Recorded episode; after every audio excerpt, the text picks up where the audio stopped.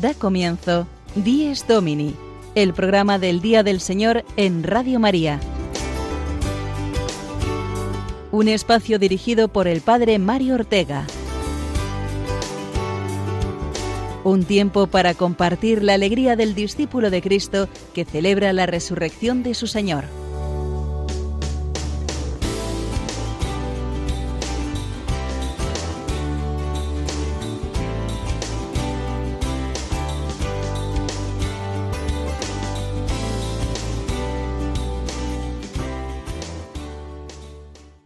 Muy buenos días, queridos amigos de Dies Domini, bienvenidos un domingo más a este programa del Día del Señor.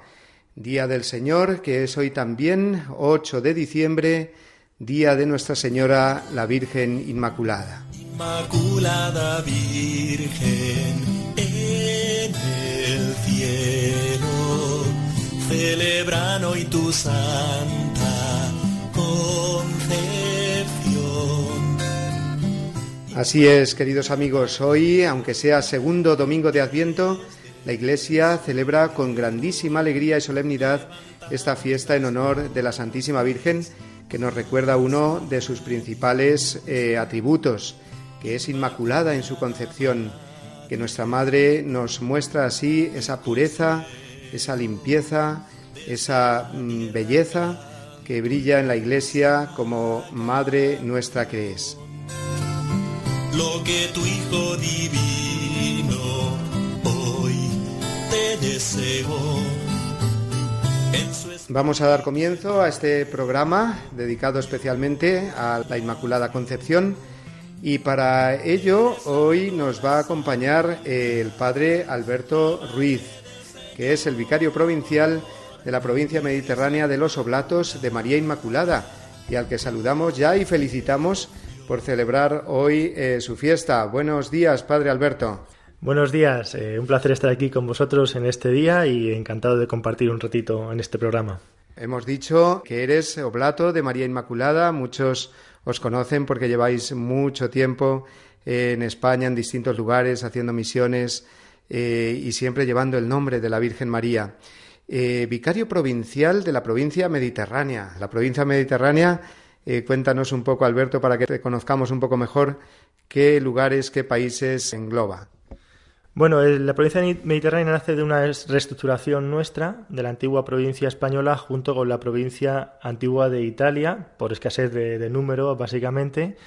Y entonces nos abrimos a esta nueva realidad de juntar estos dos países y por eso nos llamamos provincia mediterránea. Bien es cierto que cada provincia, la de Italia y de España, teníamos ciertas misiones que seguimos manteniendo entonces, la provincia mediterránea es básicamente Italia y España, pero tenemos misiones en Senegal, en el Sáhara, en Rumanía y en Venezuela. Así que somos un buen número de oblatos distribuidos por varios países. Oblatos de María Inmaculada para hablarnos hoy de la Virgen Inmaculada y al Padre Alberto Ruiz como provincial que nos acompaña. Pero antes, queridos amigos, como ya sabéis, pues hacemos un resumen de todos los contenidos que vamos a poder disfrutar durante esta hora de radio que tenemos por delante en este domingo segundo de Adviento, solemnidad de la Inmaculada Concepción. En nuestro Dies Domini de hoy escucharemos el Evangelio de la liturgia de esta solemnidad de la Inmaculada Concepción, el Evangelio de la Anunciación del Señor. Además, el padre Juan Triviño, en su sección Historias con Historia, nos recordará todo el recorrido histórico de la fe en la Inmaculada Concepción hasta llegar a su declaración dogmática en 1854. También contaremos con Sonia Ortega, nuestra biblista, que nos hablará de la espera mesiánica en los tiempos de Jesús. El padre Julio Rodrigo, por su parte, nos ofrecerá la anécdota semanal desde su parroquia. Y finalmente tendremos la sección Caminar con los Santos para recordar todas las festividades de los santos que celebraremos durante esta semana.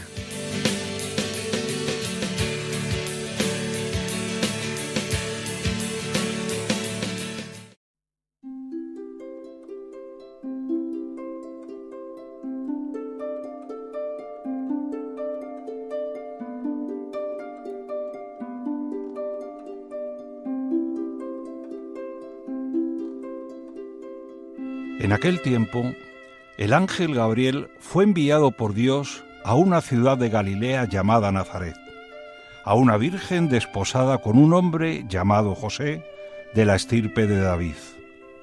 La virgen se llamaba María.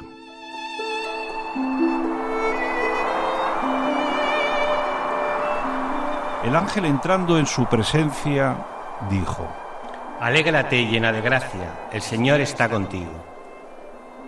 Ella se turbó ante estas palabras y se preguntaba qué saludo era aquel. El ángel le dijo, No temas, María, porque has encontrado gracia ante Dios. Concebirás en tu vientre y darás a luz un hijo, y le pondrás por nombre Jesús. Será grande, se llamará Hijo del Altísimo. El Señor Dios le dará el trono de David, su padre, reinará sobre la casa de Jacob para siempre, y su reino no tendrá fin.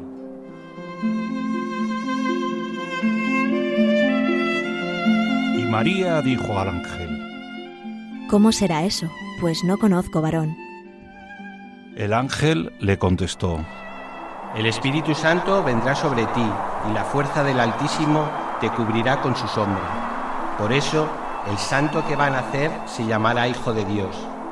Ahí tienes a tu pariente Isabel, que a pesar de su vejez ha concebido un hijo, y ya está de seis meses, la que llamaban estéril, porque para Dios nada hay imposible.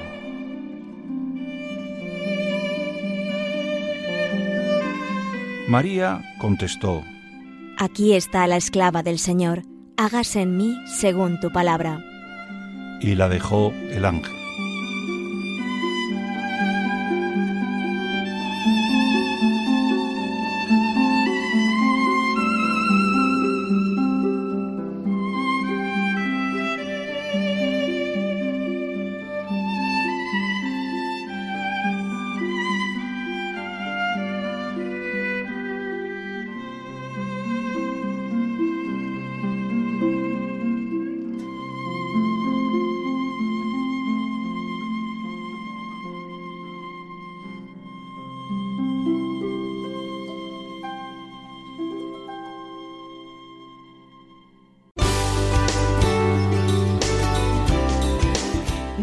Domini, el programa del Día del Señor en Radio María.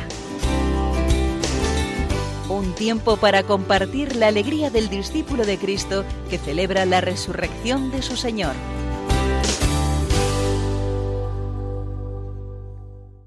Solemnidad de la Inmaculada Concepción que celebramos hoy en este segundo domingo de Adviento, con una alegría muy grande que queremos compartir con vosotros, queridos radioyentes, desde esta primera hora de la mañana.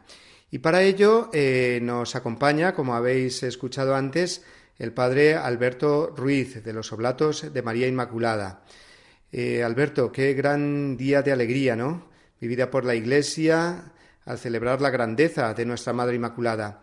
¿Cómo eh, nos expresa hoy esta alegría un oblato de María Inmaculada? Bueno, la podríamos expresar con las palabras de nuestro fundador, de San Eugenio de Macenot. Eh, tengan en cuenta que nuestra congregación nace antes de que se defina el dogma oficialmente por la Iglesia, incluso nuestro fundador, ya como obispo de Marsella, participa en esa definición, pero nuestra congregación nace unos años antes, en 1826, y cuando estaba en Roma para pedirle al Papa que aprobara nuestra congregación, pues San Eugenio iba con un nombre y el Papa parece ser que en aquel momento se lo cambia y le propone, ¿y por qué no Oblatos de María Inmaculada. Entonces, cuando vuelve el fundador a casa y escribe una carta, dice al resto de oblatos, eh, ¿cómo no se nos habría ocurrido antes este nombre tan bonito? ¿no? Es un pasaporte para el cielo. Yo creo que esa es, eh, como podemos expresar los oblatos de María Inmaculada hoy, nuestra alegría. ¿no? María Inmaculada siempre nos ha acompañado en nuestra historia, acompaña a toda la Iglesia, acompaña también de un modo especial a nuestro país, España, es la patrona de, España, y es un pasaporte para el cielo, para que algún día también podamos estar junto con ella y con nuestro Señor gozando de la gloria del Padre. Claro que sí, eh, nos ha recordado muy bien que eh, estamos celebrando en España, sí, el día de nuestra patrona.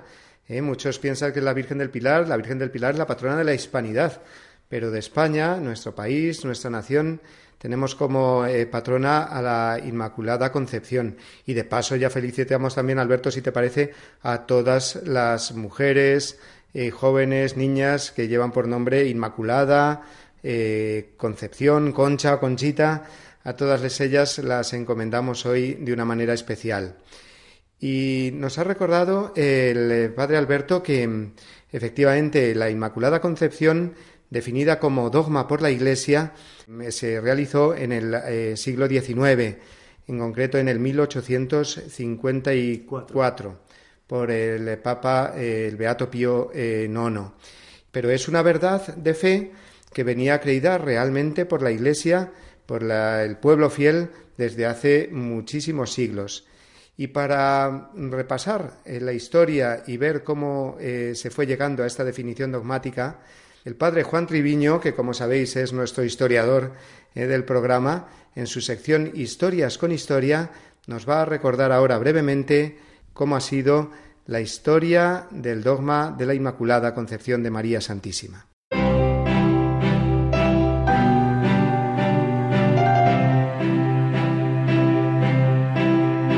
Historias con Historia, una sección a cargo del padre Juan Treviño.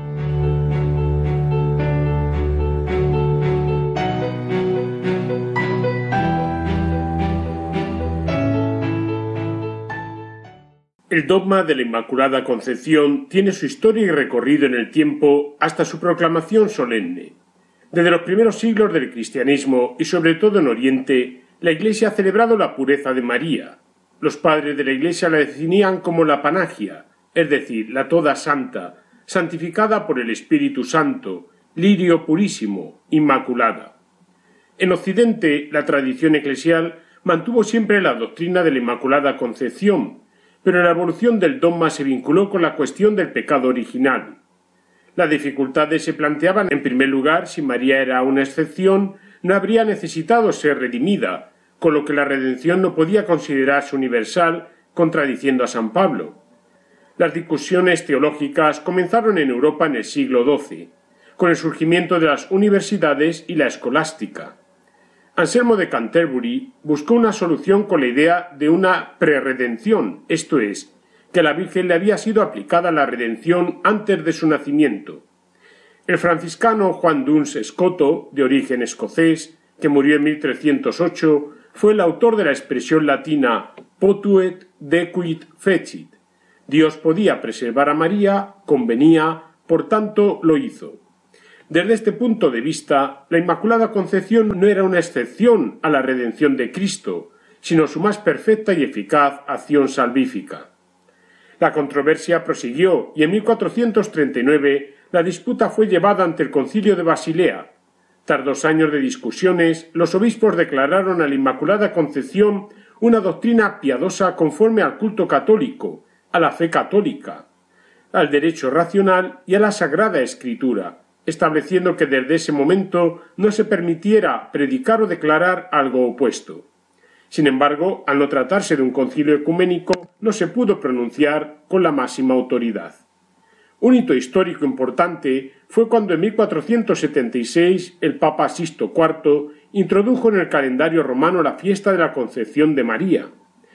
Desde el siglo XVI, las grandes universidades se convirtieron en lugares de defensa del dogma, quien no jurase defender la Inmaculada Concepción no podía ser admitido como miembro en muchas universidades. También hubo órdenes religiosas dedicadas a su defensa, como los frailes menores, quienes en 1621 la eligieron como patrona, comprometiéndose a difundir la doctrina en público y en privado. A nivel de países, España tuvo un papel fundamental en la defensa del dogma. Por eso está muy vinculada a su historia y tradición, además de ser considerada patrona de la infantería española por el milagro de la batalla de Empel en 1585, cuando los tercios españoles, ante una situación desesperada, se encomendaron a la Inmaculada representada en una tabla y el 8 de diciembre pudieron levantar el cerco de las tropas protestantes. El 8 de diciembre de 1661, el Papa Alejandro VII promulgó la Constitución Solicitudo Omnium Ecclesiarum, declarando que la inmunidad de María respecto al pecado original desde el primer momento de la creación de su alma y de su infusión en el cuerpo eran objeto de fe. También lo recogen los catecismos de San Pedro Canisio o San Roberto Belarmino en los siglos XVI y XVII. En 1830, Santa Catalina Labouré recibió una aparición de la Virgen que le confió la tarea de difundir en todo el mundo la medalla milagrosa, con la imagen de María y la inscripción concebida sin pecado.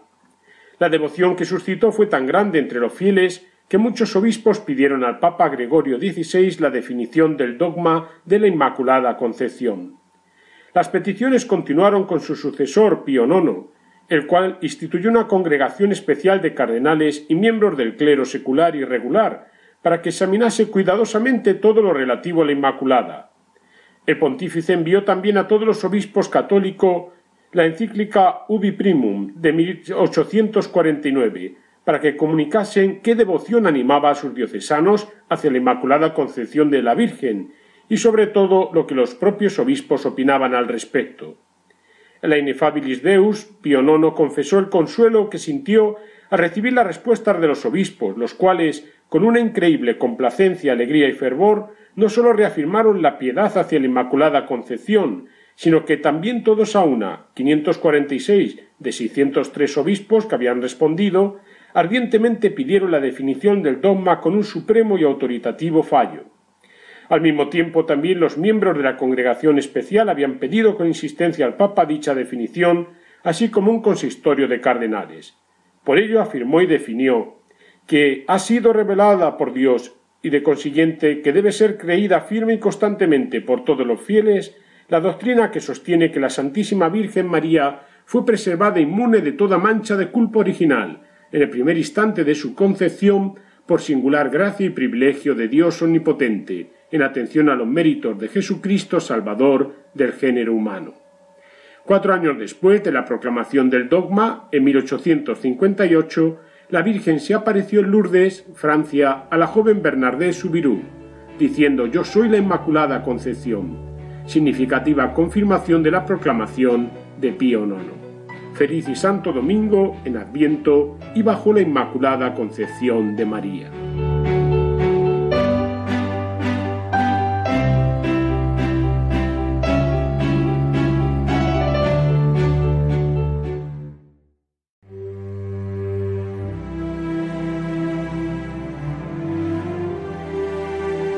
Jesús vino, Jesús vendrá, Jesús viene.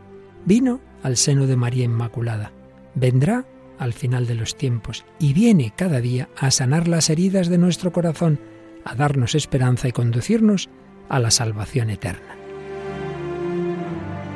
Sin embargo, aún son muchos los que no conocen a Jesucristo. Por eso, Radio María quiere colaborar con la Iglesia en el anuncio de la buena noticia del Salvador. Para ello, necesitamos tu ayuda tu oración, compromiso voluntario y donativos nos permitirán prolongar la voz de Juan Bautista y preparar los caminos del Señor. Puedes informarte de cómo colaborar llamando al 91 822 8010 o entrando en nuestra página web radiomaria.es. Radio María, la fuerza de la esperanza.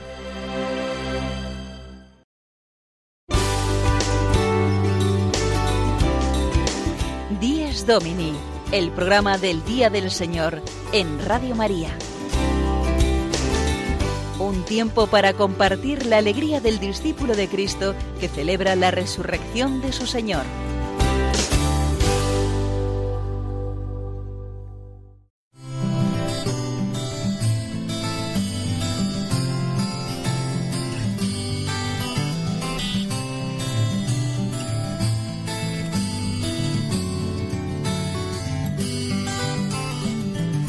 Continuamos con nuestro programa de hoy, eh, domingo, solemnidad de la Inmaculada Concepción, recordando pues todas esas vigilias además que celebrábamos anoche, ya en la víspera de esta gran solemnidad de nuestra Madre.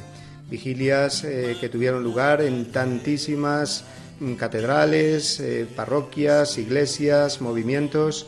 Y estamos, como ya sabéis, ahora aquí en nuestro programa con el padre Alberto Ruiz, Oblato de María Inmaculada. Alberto, eh, siempre celebramos esta fiesta de la Inmaculada Concepción en el tiempo de Adviento. Mm, ¿Se puede decir que María como que nos quita un poquito de vivir el Adviento al ser una solemnidad tan marcada o más bien ves tú que nos puede ayudar a vivir este tiempo santo de preparación para la Navidad? Hombre, María siempre es una ayuda, ¿no? En cualquier momento y, también en este, ¿no? Eh, fíjate que María sobre todo es una ayuda por ser un modelo para nosotros, un modelo del creyente, es la primera discípula del Señor y es un modelo de cómo ser también nosotros discípulos. Y en este tiempo de Adviento, en el que de algún modo también, preparando esta venida del Señor, remarcamos pues que es un tiempo de una conversión, no a lo mejor tan marcadamente como en Cuaresma, pero también en el Adviento, porque queremos prepararnos para esta venida del Señor, María nos ayuda con, su ejemplo, con el ejemplo de alguien que realmente dejó venir al Señor a su vida, que le dejó entrar totalmente en su vida y que de hecho pues le cambió totalmente la vida. En ese sentido, María siempre es un modelo y es un modelo también porque nos recuerda algo que es muy importante. A mí me gusta mucho en la exhortación que nos hizo el Papa Francisco, la Gaudete de Sultate, para recordarnos a todos los cristianos que estamos llamados a la santidad, eh, que María es un modelo en el sentido de que nos recuerda de que la prioridad en esta llamada la tiene el Señor. Muchas veces los cristianos hemos caído un poco en una tentación a lo mejor excesivamente voluntarista, ¿no? En nosotros yo me voy a convertir, yo voy a ser mejor y nos olvidamos de la fuerza de la gracia del Señor en nuestra vida. Y lo que recordamos con la Inmaculada es, como lo dice el Evangelio de Lucas de un modo tan bonito, ella es la llena de gracia. Dios toma la prioridad en la vida de María y la llena de gracia. Y aunque en un modo diferente, también hemos de recordar que Dios toma la prioridad en nuestra vida y nos da su gracia para cambiarnos. Yo creo que en este aspecto el Papa nos recuerda que tenemos que liberarnos a veces de cargas excesivamente pesadas y poner más hincapié como lo hizo María, en la gracia de Dios, en la fuerza de Dios, en que Dios es el primero que viene para salvarnos, que es lo que recordamos en el Adviento, ¿no? No tener esta imagen a lo mejor de, de un Dios que quiere venir un poco, no sé, como a castigarnos, ¿no? A veces tristemente podemos caer en esa, en esa imagen de Dios, ¿no? Dios es un Dios que viene a salvar y el Adviento nos recuerda esto de un modo especial, van a ser nuestro Salvador. En ese sentido, María, que es la primera que lo acoge, nuestras cuestiones y reglas dicen lo acoge para darlo al mundo, nos recuerda que hemos estado abiertos a acoger al Señor porque Él quiere salvarnos y que Dios siempre con su gracia está a favor nuestro, que Él es el primer interesado en nuestra santidad y debemos dejar que nuestra vida se llene de esa gracia del Señor como lo hizo la Virgen María. Eh, y es tiempo de esperanza y María es madre de esperanza precisamente en este mundo en el que mm, nos movemos donde todos pues nos lamentamos o mm, acusamos, digamos, pues esa oscuridad, falta de valores. María hoy se presenta como esa buena noticia que nos llena de esperanza, ¿verdad? Efectivamente, bueno, también a María la llamamos como aurora de salvación, ¿no? Porque ella es, ella comienza ese nuevo día, el día que trae el Señor, que es el día que nos da la esperanza, ¿no? la gracia del Señor que viene a nuestra vida. Y hemos de recordar los cristianos que la esperanza es una virtud teologal, no es ser optimista, ¿no? como bueno, las cosas van a cambiar, ¿no? es una virtud teologal lo que nos recuerda que aunque a veces parezca que no y que el mal es muy fuerte y que hay muchas oscuridades y muchas cosas malas en nuestro mundo, en el fondo el que lleva la historia es nuestro Dios con su Espíritu Santo, ¿no? Este Dios que tanto amó al mundo que entregó a su Hijo único. Y esto nos ayuda a mirar la realidad, la nuestra primero, pensando que también Dios nos puede hacer cambiar a nosotros nuestras oscuridades y la del mundo también, que Dios puede hacer que todo cambie. Es verdad que a lo mejor no en el tiempo que nos gustaría, no en el modo que a nosotros nos gustaría, pero sí que esta esperanza, porque si piensan ustedes en la Virgen María, pues seguramente las cosas no ocurrían como a ella le gustaba, ¿no? Vamos a hacer la Navidad, pero poquito después la huida a Egipto, porque no sería nada agradable, o ver cómo a su hijo le rechazaban, o finalmente el Calvario, ¿no? Pero María siempre mantuvo esa esperanza que es virtud teologal, es la confianza sin límites en ese Dios que sabemos que está a favor nuestro y que nos ama. Pues en este tiempo de Adviento, que siempre celebramos la Inmaculada Concepción y hoy eh, más aún, puesto que eh, su solemnidad, esta solemnidad cae en el segundo domingo de Adviento, pues tenemos esa inyección de esperanza que supone eh, la Virgen Santísima, la Inmaculada Concepción, nuestra Madre, como vida y esperanza nuestra, que decimos en la salve y ahora nos ha recordado también el Padre Alberto. Pues sin olvidar que estamos en este tiempo santo de Adviento, vamos a ir ahora a nuestra sección bíblica, porque Sonia Ortega, nuestra experta biblista, nos va a recordar ahora eh, la esperanza mesiánica vivida en tiempos de Jesús. como el pueblo de Israel esperaba la venida del Mesías.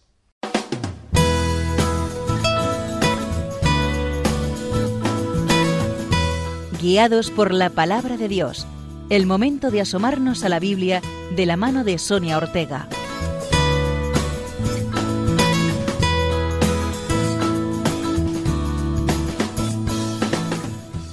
Buenos días. Hoy insertos ya en el tiempo de Adviento, nuestra sección tratará sobre la espera mesiánica en los tiempos de Jesús. Para ello debemos responder a estas preguntas. ¿Por qué esperaban los judíos un Mesías? ¿Dónde comienza a tomar forma esta conciencia dentro del pueblo? Y lo que es más importante, ¿qué características tenía el Mesías esperado? El término Mesías proviene del verbo hebreo mashá, que significa ungir. Retrocedamos en el tiempo. Cuando el pueblo de Israel está ya instalado en la tierra prometida, pide al Señor que les conceda un rey. Dios responde a su petición y mediante el profeta Samuel elige a un hombre, Saúl, de la tribu de Benjamín, para ungirlo como jefe del pueblo de Israel. Por lo tanto, la unción tiene que ver con la realeza. El segundo rey de Israel será el rey David. David, natural de la ciudad de Belén, será ungido como rey en Hebrón, y en un momento determinado de su reinado le dirá al profeta Natán, Mira, yo habito en una casa de cedro, mientras el arca de Dios habita en una tienda. David quiere elegir a Dios un templo donde morar, pero Dios le responde que será él mismo quien le edifique una casa a David. Cuando se cumplan tus días y reposes con tus padres, yo suscitaré descendencia tuya después de ti. Yo seré para él un padre, y él será para mí un hijo tu trono durará para siempre. De esta promesa divina al rey David nace la esperanza mesiánica del pueblo de Israel. Pero conocemos bien la historia. Tras David subirá al trono su hijo Salomón, con el que comenzará a introducirse la idolatría dentro del pueblo. La monarquía se dividirá y desde entonces el pueblo de Israel será sometido a distintas potencias exteriores. Primero los asirios, luego los babilonios, los persas, los griegos y los romanos que gobernarán Israel en tiempos de Jesús. De esta forma comienza a forjarse la idea dentro del pueblo judío de que el ungido prometido por Dios libertará al pueblo de la opresión.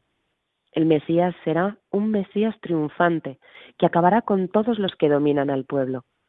Por lo tanto, cabe decir que es común a los distintos grupos judíos la idea de un Mesías real, davídico, con matizaciones políticas más o menos acentuadas, con reivindicaciones de independencia, liberación política y sometimiento de los enemigos.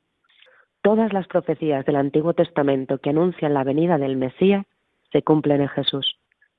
Pero al mundo le resulta inconcebible que este Mesías nazca en suma pobreza, sea manso y humilde de corazón, no tenga donde reclinar la cabeza y muera en una cruz. El pueblo esperaba un Mesías victorioso, que ponga los pies de Israel a todas las naciones paganas que los han sometido. Lo que el mundo no comprendió es que no hay peor sometimiento que el del pecado. Moisés liberó al pueblo de la esclavitud de Egipto, pero Cristo nos liberará definitivamente de la peor esclavitud que existe, la del pecado. Sus discípulos también lo reconocen como el ungido de Dios. Tenemos la famosa confesión de Pedro y la de Natanael, Maestro, tú eres el Hijo de Dios, el Rey de Israel. Sin embargo, la certeza de que en Jesús se han cumplido todas las promesas del Antiguo Testamento no llegará hasta Pentecostés con la venida del Espíritu Santo. En el primer capítulo del libro de los Hechos de los Apóstoles, en el momento en que el Señor va a ascender a los cielos, sus discípulos le preguntan, ¿Vas a restaurar ahora el reino de Israel? Solo el Espíritu Santo nos capacitará para entender que el reino del Mesías no es de este mundo y que la liberación definitiva y que el triunfo, aunque se manifiesta ya aquí en la tierra, será la entrada en la vida eterna.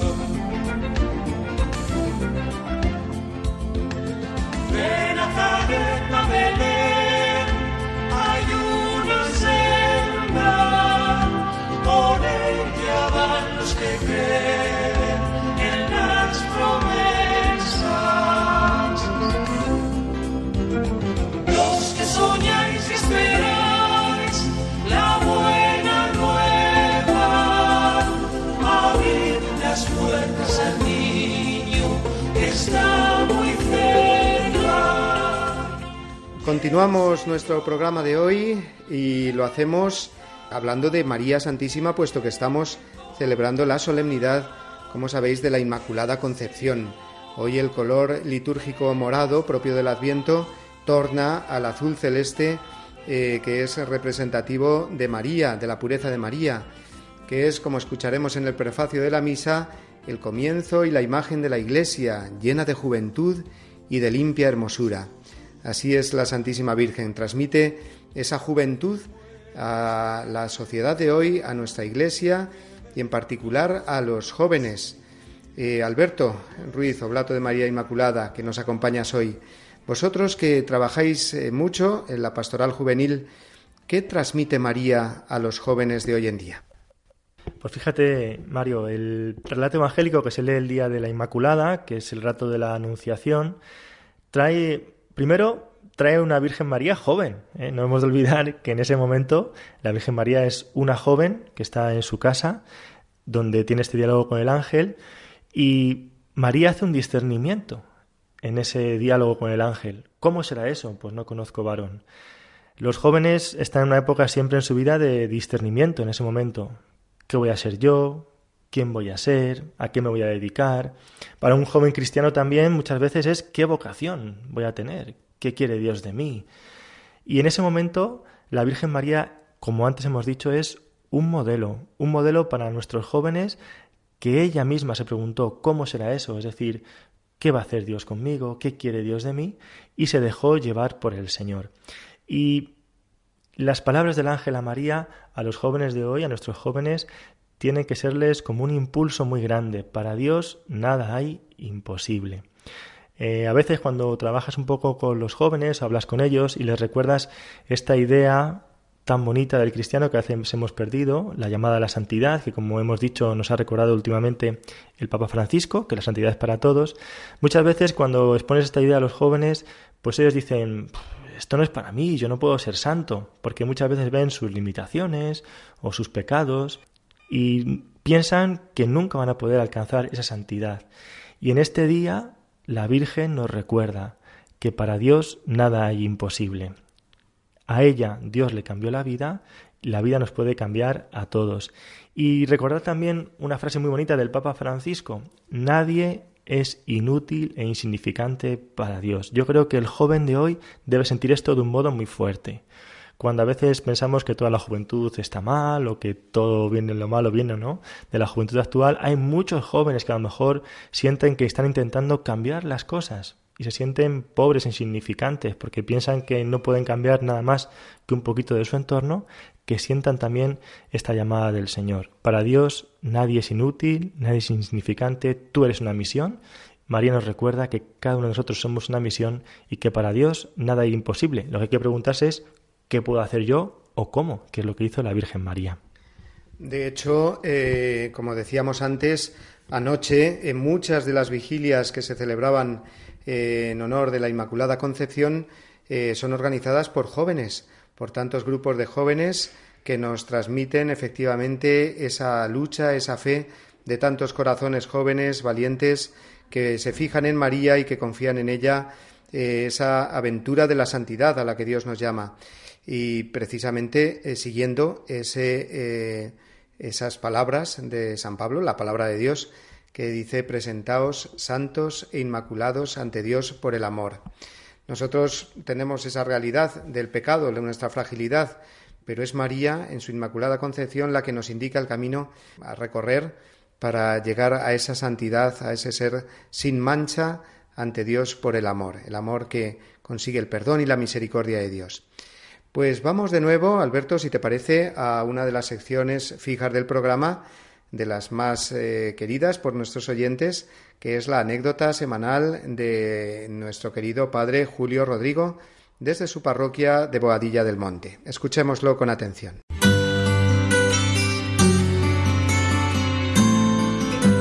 El domingo desde mi parroquia. Una reflexión a cargo del padre Julio Rodrigo.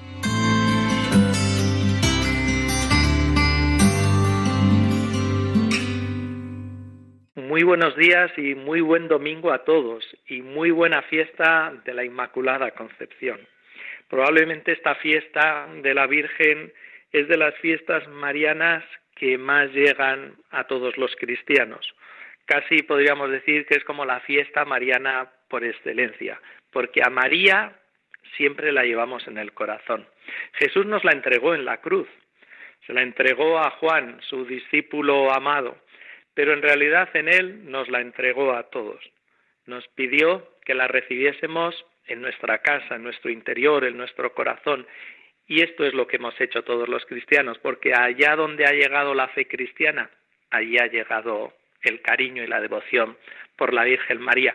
Yo lo veo en mi parroquia, aquí en Boadía del Monte, en la parroquia de San Cristóbal. Entras en la iglesia y ves una imagen de la Virgen del Pilar y otra de la Virgen del Carmen y otra de la Virgen Milagrosa y un cuadro de la Inmaculada y de la Virgen de la Soledad tenemos otra imagen y de la Virgen del Rosario, que es nuestra patrona, seis imágenes tenemos en el templo.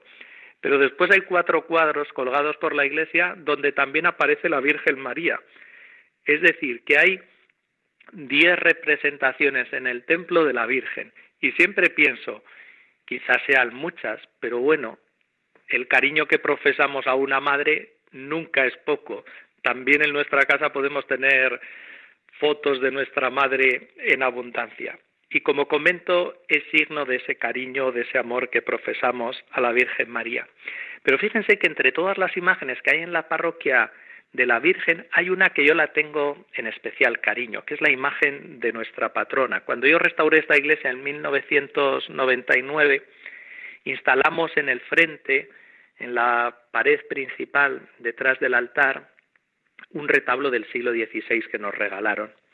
Y allí íbamos a colocar la imagen que tenían de la Virgen del Rosario aquí, que era de escayola, tras la guerra lo que pudieron comprar, pero no pegaba absolutamente nada. Yo vi en un anticuario una, pero era carísima y no pude comprarla por el precio tan desorbitado. El caso es que el anticuario me mandó una foto y a mí como me gustaba tanto esa imagen de la Virgen, puse la foto sobre el altar y cada vez que celebrábamos la Eucaristía, un diácono que tenía entonces y yo le decía al diácono, vamos a pedirle a esta Virgen que si quiere venir con nosotros, que busque ya el camino para salir del almacén donde estaba y que venga a nuestra parroquia.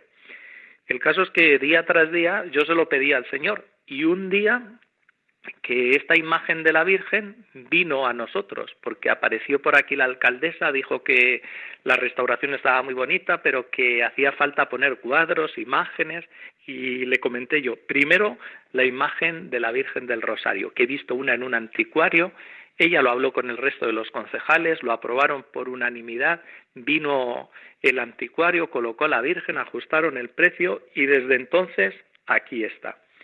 Y yo siempre que la veo, que además tiene un rostro muy dulce, me lo dice mucha gente, qué bonita imagen de la Virgen tiene. Pues siempre pienso, esta Virgen ha querido estar con nosotros, porque se lo pedíamos así. Y salió de su almacén para venir a presidir nuestra iglesia.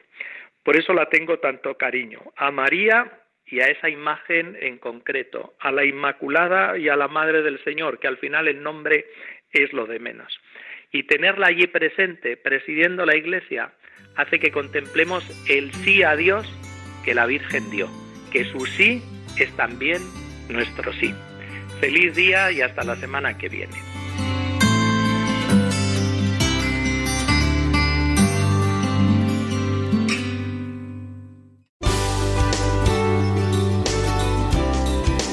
Díez Domini, el programa del Día del Señor en Radio María. Un tiempo para compartir la alegría del discípulo de Cristo que celebra la resurrección de su Señor.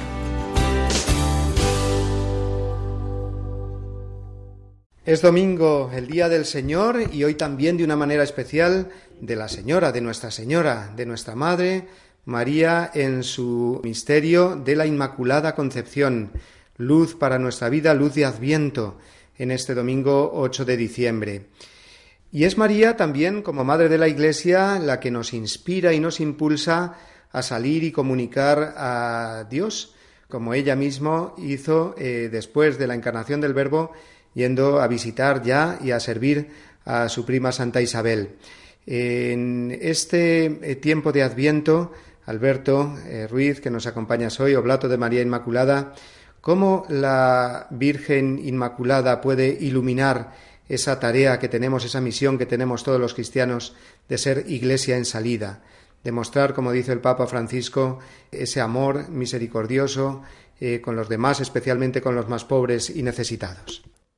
Pues mira, yo creo que en este día en el que de la Virgen María no estamos recordando tanto lo que hizo, sino lo que era, nos recuerda algo que decía ya Pablo VI, ¿no? La Evangelio Nuntiandi. El mundo de hoy escucha mejor a los testigos que a los maestros.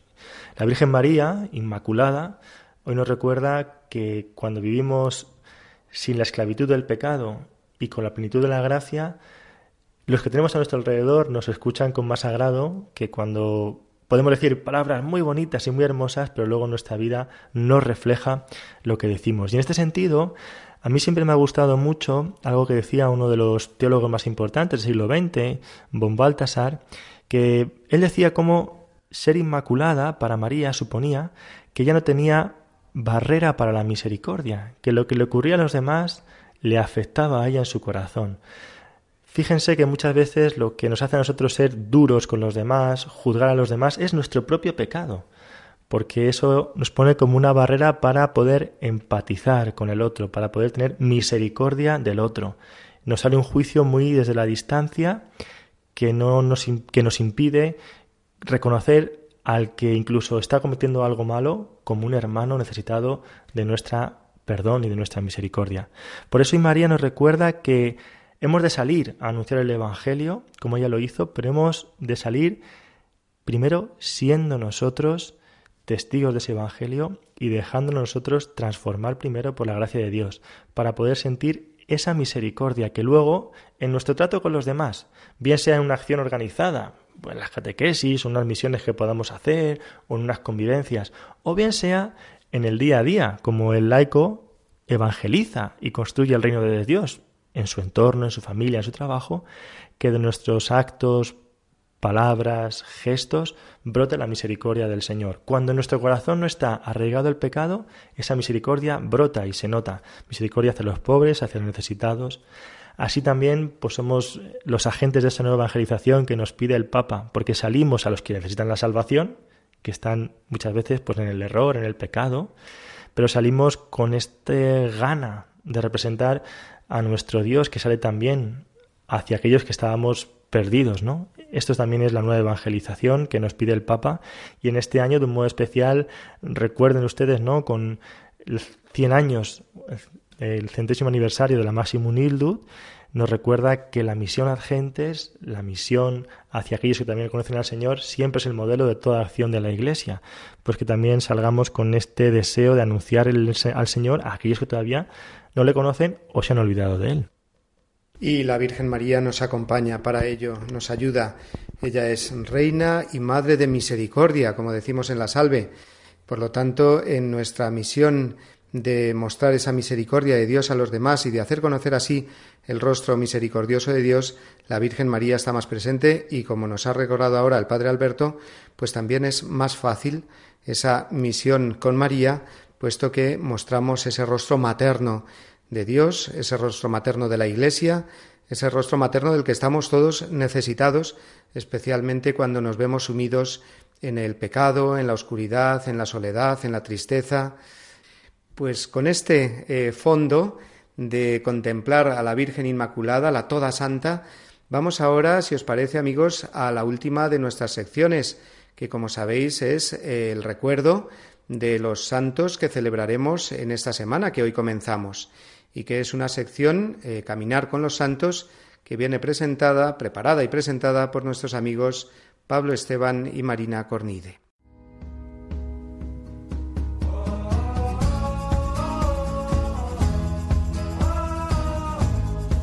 Santos en nuestro caminar. Un repaso a los santos que celebraremos esta semana por Pablo Esteban y Marina Cornide.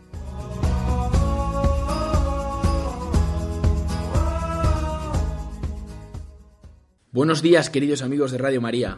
Muy buenos días a todos. Ya estamos aquí una semana más con nuestra sección del programa Santos en nuestro caminar. Y esta semana viene cargadita de santos y santos muy importantes. Empezaremos mañana lunes y el jueves 12 celebrando a San Juan Diego y a la Virgen de Guadalupe. Pasado mañana martes celebraremos a San Damaso. El viernes 13 a Santa Lucía. Y terminaremos la semana por todo lo alto celebrando el sábado 14 a San Juan de la Cruz. Así empezamos mañana celebrando a San Juan Diego, a quien se le apareció la Virgen de Guadalupe, que vamos a celebrar el jueves 12. La Virgen se le apareció y le pidió que construyera un santuario que es el de la Virgen de Guadalupe, tan conocido y que es la patrona de México. Y hay una cosa muy bonita de la relación que tenían San Juan Diego y la Virgen, y es que tenían una relación que era básicamente de ternura. Y de hecho, eh, la Virgen llamaba a San Juan Diego, le decía, Juanito, Juan Dieguito, y él le respondía, mi señora reina, muchachita mía. Entonces, a mí esto, por ejemplo, me, me encanta porque al final es la, la, representación de que la Virgen es nuestra, nuestra madre, nuestra mamá, como decía él. Y la fiesta de la Virgen de Guadalupe y de San Juan Diego tiene una trascendencia fundamental para la historia del continente latinoamericano, porque en esta devoción popular, en, en, en este arraigo y en este amor por la Virgen de Guadalupe, se funda todas las bases de la cultura y la civilización latinoamericana. No es posible comprender ni analizar la realidad del continente latinoamericano y de sus gentes sin tener en cuenta esta realidad de una devoción tierna y profunda a la Virgen de Guadalupe. Pasado mañana vamos a celebrar a San Damaso, que fue un santo español, que además fue papa, y fue eh, del siglo IV. Eh, tenía un secretario que era nada más y nada menos que San Jerónimo, y San Damaso le pidió que tradujese la Biblia al latín, que es la, conocida como la Vulgata de San Jerónimo. También San Damaso introduce la fórmula con la que terminamos los cristianos casi todas las oraciones de gloria al Padre, al Hijo y al Espíritu Santo, como era del principio, ahora y siempre, por los siglos de los siglos. Amén. Pues desde aquí, desde Radio María, rezamos especialmente durante esta semana por todos los estudiantes de la Universidad Eclesiástica de San Damaso en Madrid, donde se forman para teología, derecho canónico y un montón de ramas muy importantes en la realidad de la Iglesia. Pasamos al viernes que celebramos a Santa Lucía, el viernes 13. Santa Lucía fue virgen y mártir del siglo también IV, igual que San Damaso. Desde muy pequeña hizo un voto de virginidad en secreto y que esto, eh, años después, cuando su pretendiente se enteró, la acusó por ser cristiana y esto provocó su, su martirio. Y terminamos ya la semana el sábado 14 celebrando a San Juan de la Cruz, el gran místico español del siglo XVI, doctor de la Iglesia, íntimo amigo de Santa Teresa de Jesús y reformador del Carmelo. El gran místico y poeta que mejor supo expresar la relación de amor que tiene que tener el alma con Dios y en esta, y en esta expresión destacan su canto espiritual y Noche Oscura del Alma, dos obras cumbres de toda la literatura española. Y con eso de que decías que él hacía especial hincapié en la importancia del amor, hay una frase suya que seguro que hemos escuchado todos, que, que dice, al atardecer de la vida nos examinarán del amor. Cuando nos pongamos delante del juicio de Dios, lo que Él nos va a preguntar ya nos lo ha contado en el Evangelio y nos lo tenemos muy claro, y es si hemos amado a los demás, si hemos amado a Dios, y dependiendo de la respuesta que demos a esta pregunta, pues tendremos salvación eterna o eterna desgracia. Sí, totalmente. Y justo tenemos mucha suerte porque esta semana tenemos muchos santos que nos enseñan a cómo debemos amar. Recordamos su famosa frase, al atardecer de la vida nos examinarán en el amor y nos despedimos hasta la semana siguiente. Un abrazo, queridos amigos. Adiós, hasta la próxima.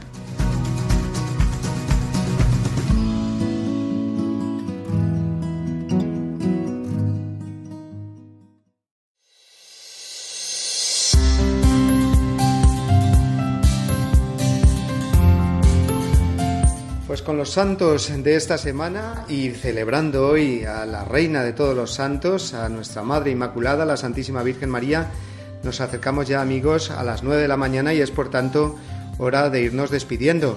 Alberto, eh, yo siempre pido a los invitados que nos acompañáis en este momento pues unas palabras finales para ayudar a nuestros oyentes eh, a vivir mejor este domingo, hoy, el Día de la Inmaculada Concepción. Pues mira, recogiendo la invitación de Papa Francisco a la santidad y recordándonos esa expresión que tiene él, ¿no? Los santos de la puerta de al lado, yo creo que podemos hacerlo extensivo también, de algún modo, hasta la Virgen María con una frase muy bonita de Pablo VI en la Marilis Cultus, cuando dice que lo que nos gusta ver de los santos y especial de la Virgen María no es lo que nos separa de ellos, aquello que uno dice, yo nunca voy a llegar ahí, sino lo que nos acerca a ellos.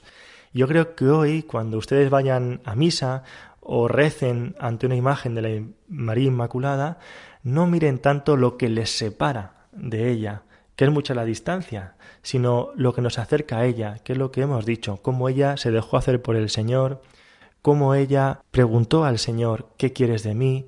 Y en lo pequeño, en lo cotidiano, fue respondiendo al Señor, porque ella, como muy bien citado al principio, Mario es el comienzo de la Iglesia, es nuestro comienzo también.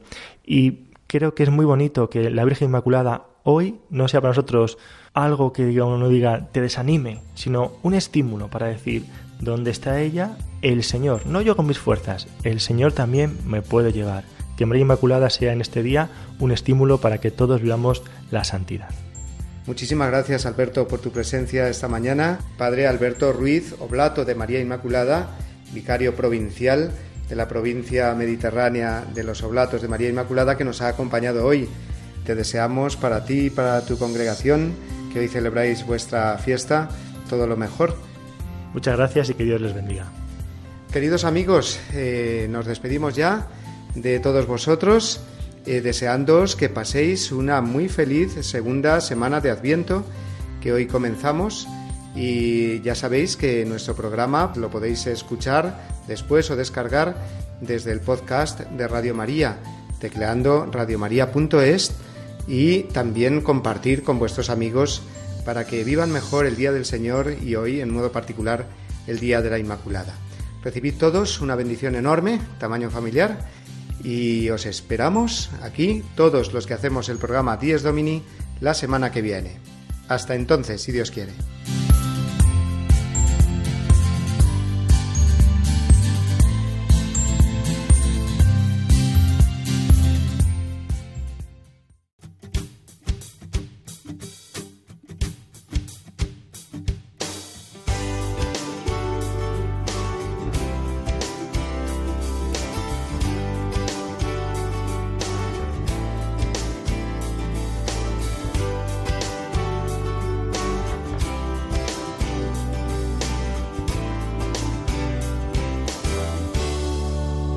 Y así termina Dies Domini, el programa del Día del Señor en Radio María.